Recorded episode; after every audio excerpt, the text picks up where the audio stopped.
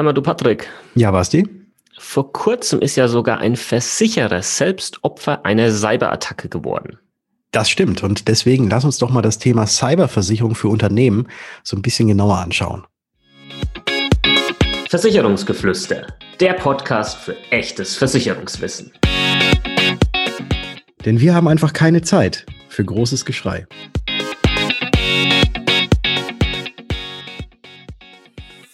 Hallo und herzlich willkommen in einer neuen Folge des Versicherungsgeflüster Podcasts. Mein Name ist Bastian von Versicherung mit Kopf und natürlich auch wieder mit am Start der Patrick von Was ist Versicherung. Servus Patrick. Servus Basti. Hallo liebe Zuhörerinnen und Zuhörer.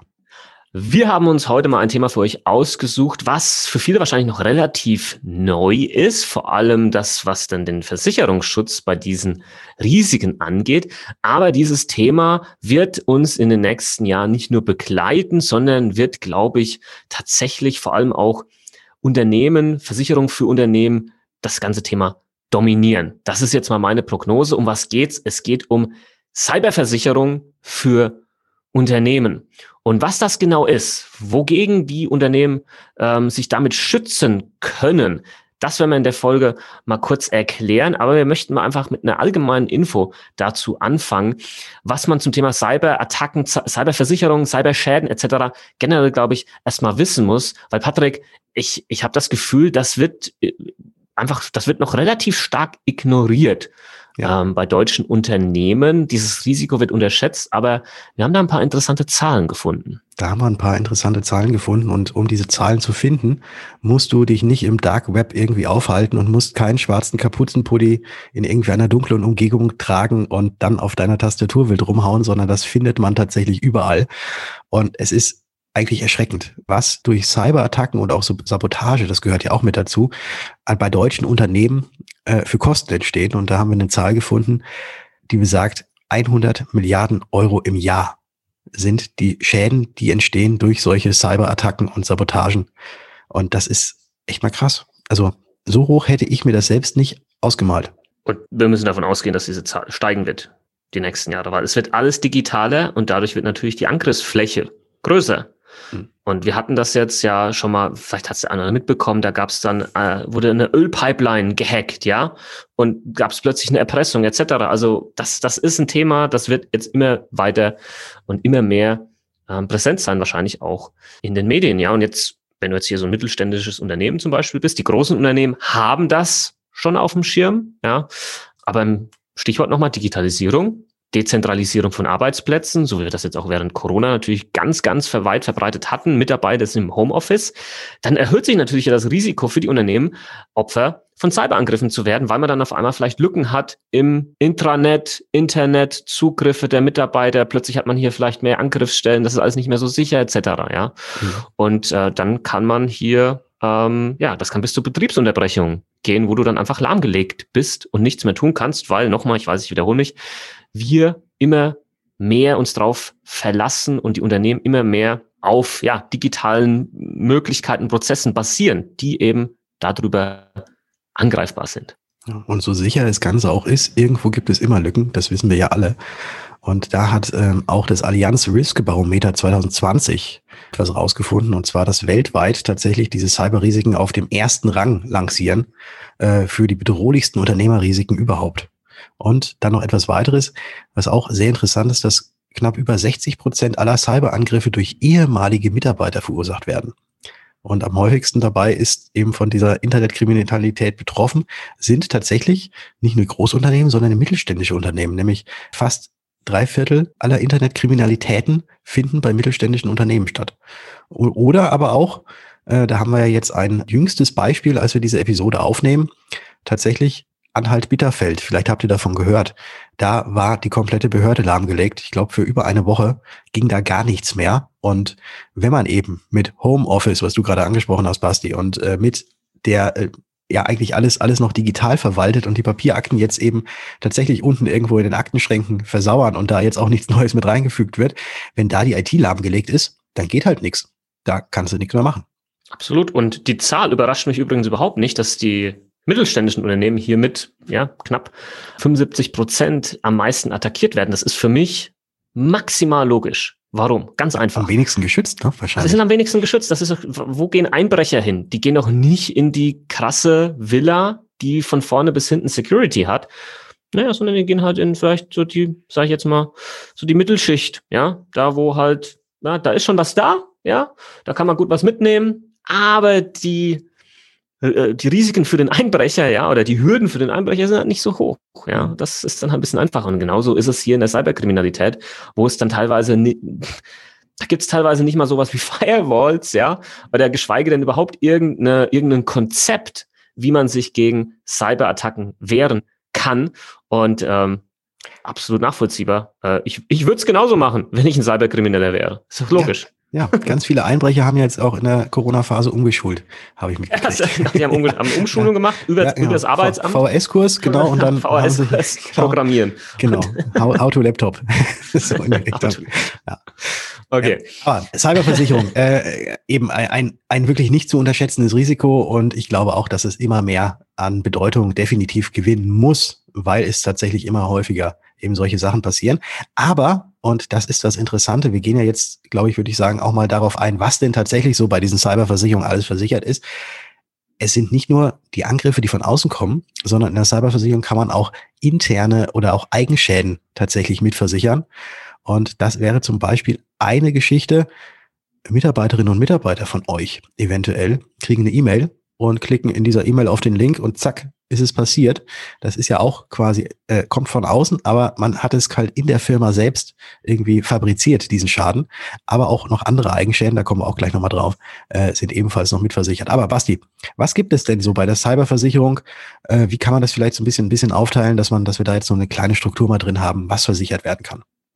Genau. Ähm, wir haben uns einfach mal verschiedene Cyberversicherungen angeschaut, die es aktuell am Markt gibt und haben uns da einfach ein paar versicherte Bausteine rausgezogen. Hier ist einfach nochmal wichtig zu wissen, das äh, verändert sich natürlich doch relativ schnell, würde ich sagen, weil halt immer neue Risiken mit dazu kommen, die dann möglicherweise abgesichert werden können. Es ist noch ein relativ neues Produkt und deswegen ist das natürlich jetzt keine abschließende Liste und dann gibt es vielleicht noch den einen oder anderen Versicherer, der hat noch X, ein anderer hat noch Y etc. Aber mal grob gesprochen, wir haben das mal untergliedert in die Bereiche Prävention, Cyberhaftpflicht, die von Patrick eben schon genannten Eigenschäden und was es vielleicht noch für Möglichkeiten gibt bezüglich Absicherung bei Datenschutzverletzungen.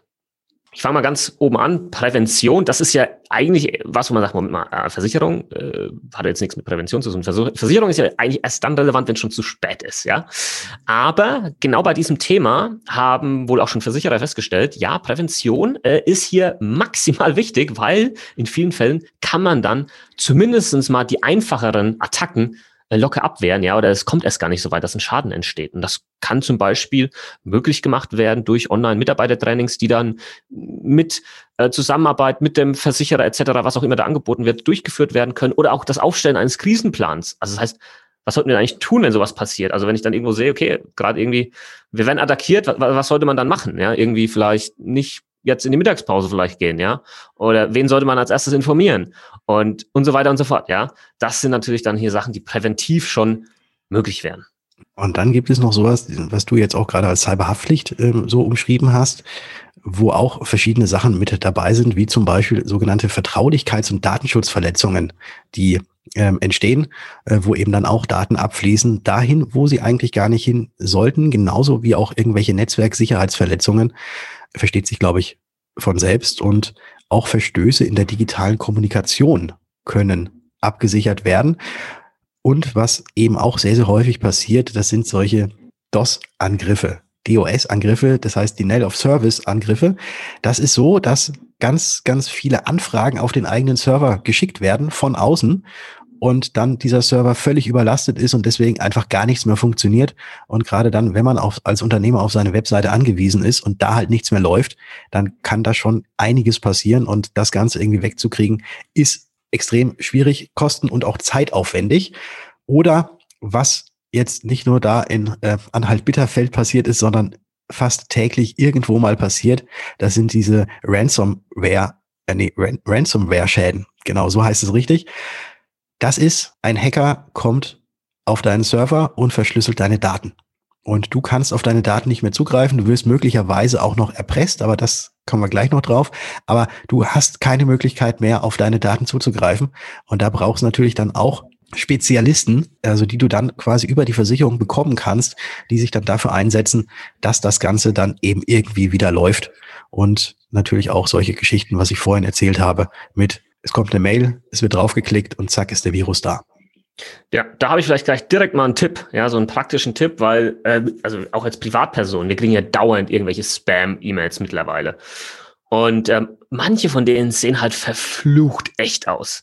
Ähm, und da muss ich da informiere ich dann immer auch gleich meine Eltern und ich sage, Papa, Mama, mh, hm, guck mal hier, ja. Das ist etwas, wenn ihr sowas, sowas zugeschickt bekommt, bitte nicht draufklicken. Und dann kommt natürlich die Frage, ja, wie erkenne ich das denn jetzt, dass das jetzt halt nicht echt ist? Und in 99 Prozent der Fälle kannst du es tatsächlich erkennen an der Absender-E-Mail-Adresse, indem du wirklich drauf schaust, wie lautet die Absender-E-Mail-Adresse. Weil die kann natürlich irgendeinen Namen haben, ja, da kann Sparkasse, weiß ich nicht, irgendwas draufstehen. Aber wenn du wirklich dann die E-Mail-Adresse konkret anschaust, dann merkt man schon, okay, das ist halt irgendeine E-Mail-Adresse, Ad, weiß ich nicht, äh, irgendwas, wo du merkst, okay, das ist definitiv keine offizielle E-Mail-Adresse von der Sparkasse oder von Amazon oder von sonst wem. Bitte äh, einfach direkt löschen, ja. So kannst du das sehr oft sehr schnell identifizieren. Das einfach nur. Ich habe tatsächlich in letzter Zeit auch sehr häufig SMS bekommen. Äh, ja, wo, das gab es auch tatsächlich. Wo ich stimmt, gebeten ja. wurde, auch auf einen Link zu klicken, der aber auch schon sehr Paket, eigenartig war. Genau. Paket, genau, äh, dass das unterwegs ist und so weiter. Ja, ja, Irgend, ja. Irgendein Fehler mit der Adresse und da soll ich doch mal bitte draufklicken und meine. Adresse angeben oder sonstiges. Also da auch, äh, wenn, wenn die Domains, auf die man klicken soll oder eben auch die E-Mail-Absender, wenn die ganz komische Domains drin haben, niemals, niemals nicht klicken. Wenn es wichtig ja. ist, kommen sie schon noch mal ein zweites Mal auf einen zu. Also wenn es was Offizielles wäre. Ja.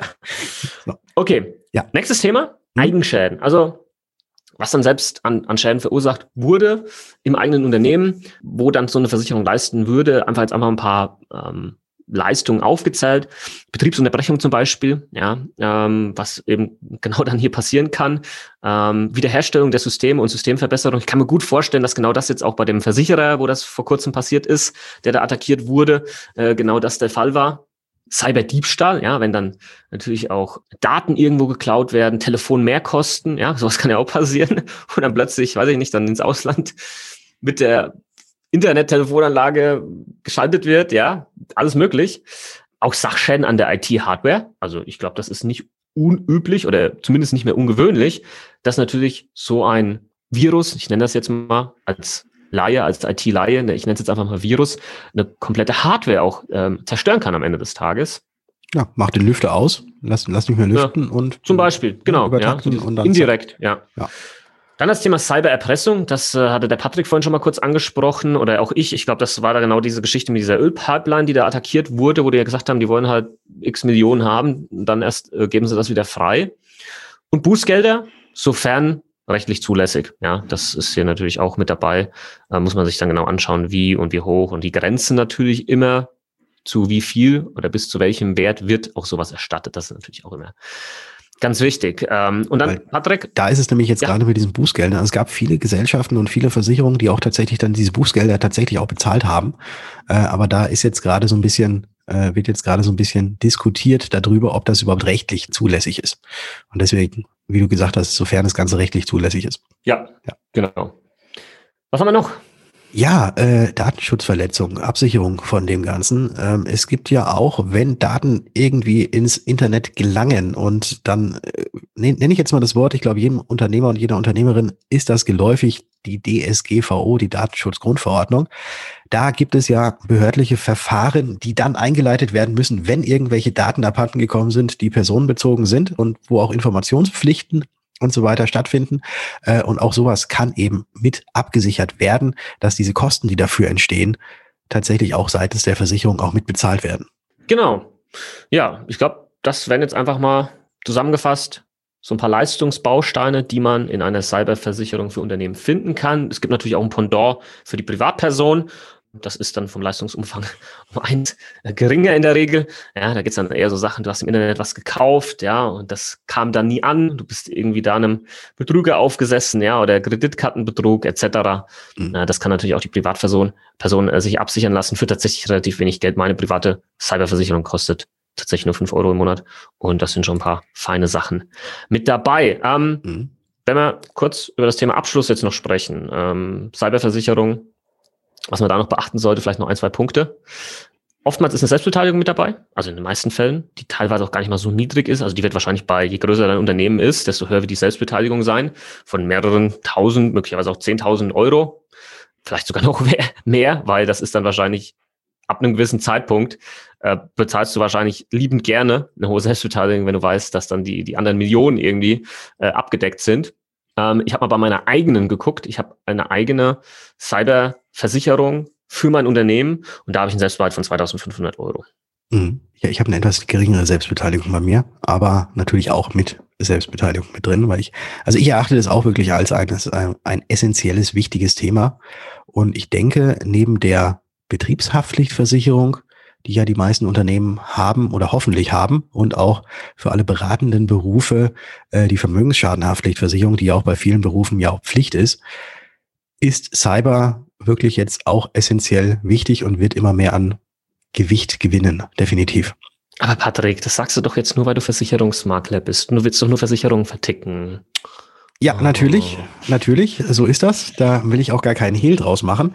Äh, und genau deswegen haben wir diese Episode auch mal aufgenommen, um einfach mal auch mal zu erzählen, dass das vielleicht irgendwelche Geschichten sind, über die man so sich noch gar nicht so richtig Gedanken gemacht hat, äh, wo es auch wieder immer so aufkommt, naja, warum soll mir, was, was will denn jetzt irgendjemand von mir? Ich bin doch so ein kleines Unternehmen, ich habe doch gar nicht so viele, so viele Daten, es lohnt sich doch gar nicht bei mir, irgendwie hinzukommen. Aber wenn es dann tatsächlich mal passiert, ja, dann. Ähm, Aufwand nutzen. Ja, ja. Deswegen lohnt sich's. Weil der Aufwand sehr gering ist, weil kein Schutz da ist, wenig Schutz da ist. Und dann ist das ja nicht so, dass die dann, die können ja immer mehrere Unternehmen angehen mit der gleichen, mit der gleichen Vorgehensweise, ja. Das war auch mal interessant. Und plötzlich wird's interessant, weil dann die, die Masse macht's, ja. das ist auch doof, aber das sind natürlich auch wirtschaftliche Grundsätze, nach denen diese ganzen Verbrecher und Cyberkriminellen ähm, arbeiten. ist ja ganz logisch. Und die sind in der Regel sind das halt keine dummen Leute. Ne? Mhm. Ja, das, das ist halt das Problem. Das, dummerweise kommt das ja. auch noch mit dazu. Sie machen es immer geschickter. Ne? Und selbst wenn es durch bei großen Firmen, die, glaube ich, schon ein vernünftiges IT-Sicherheitsnetz haben, wenn die selbst da durchkommen, und dann als, als KMU-Unternehmen, wo man vielleicht schon irgendjemand hat, der sich um den Server kümmert oder auch selbst mit seinem Laptop oder sonst wie irgendwie verantwortlich ist, aber da auch irgendwelche ja, äh, Personendaten und vielleicht auch sensible Daten irgendwo speichert. Ja, wenn, wenn da was passiert, ist halt, also ich, ich möchte mir den Schuh nicht anziehen und äh, deswegen lieber auf die Profis setzen. Nö, ich habe da, da habe ich auch mit meinem Ego ein Problem. ich bin ja hauptsächlich im Internet unterwegs, ja, mit meinem Unternehmen und alles. Und dann äh, natürlich auch noch in der Versicherungsbranche, ja. Mhm. Und, und, da dann am Ende des Tages vielleicht mal da ein Problem zu haben und dann nicht versichert zu sein, das könnte ich mit meinem Ego schlichtweg nicht vereinbaren. das, und natürlich die anderen Punkte. Es ist wichtig. Ich sehe es als echtes, echtes Risiko an. Und ähm, das sollte jeder einfach mal für sich bewerten. Alle Unternehmer äh, gucken, hey Leute, wie ist das eigentlich? Ähm, ist das vielleicht ein Thema, was wir bisher unterschätzt haben? Ja, ich glaube, viel mehr brauchen wir gar nicht dazu erzählen, Patrick. Nee, wir haben, glaube ich, sehr viel rumgelabert auch. Ja, aber haben wir. Aber so, so sind wir halt. Ne? Da kann man sich jetzt, ja, so ist es. Deswegen haben wir auch ein paar Kompaktfolgen noch, da für diejenigen, die es nicht mögen mit dem Rumgelabere. Aber wenn ihr den Basti noch mehr rumlabern sehen möchtet und natürlich auch ganz andere, viele weitere interessante Reels auf Instagram oder auf TikTok, TikToks sehen möchtet, geht doch einfach mal erstmal auf Instagram und folgt da dem Basti unter Versicherung mit Kopf. Und wenn ihr eh schon da seid, wie immer, guckt doch mal kurz bei Was ist Versicherung vorbei. Das bin nämlich ich. So schaut's aus. Wir freuen uns auf euer Feedback und wenn ihr uns eine kleine Bewertung schreibt bei iTunes zum Beispiel und uns davon einen Screenshot schickt über Instagram an den Patrick oder an mich, dürft ihr euch aussuchen, dann bedanken wir uns mit einer persönlichen Videobotschaft bei euch. Ähm, da freuen wir uns schon sehr drüber, das haben schon ein paar gemacht. Ähm, von daher einfach kurz schreiben, ein, zwei Minuten Screenshot machen, uns schicken über Instagram und dann freuen wir uns und ihr freut uns dann, äh, ihr freut euch dann natürlich hoffentlich auch über unsere Videobotschaft. Ansonsten ehrlich gesagt, wir hören uns. In der nächsten Folge. Ciao. Ciao.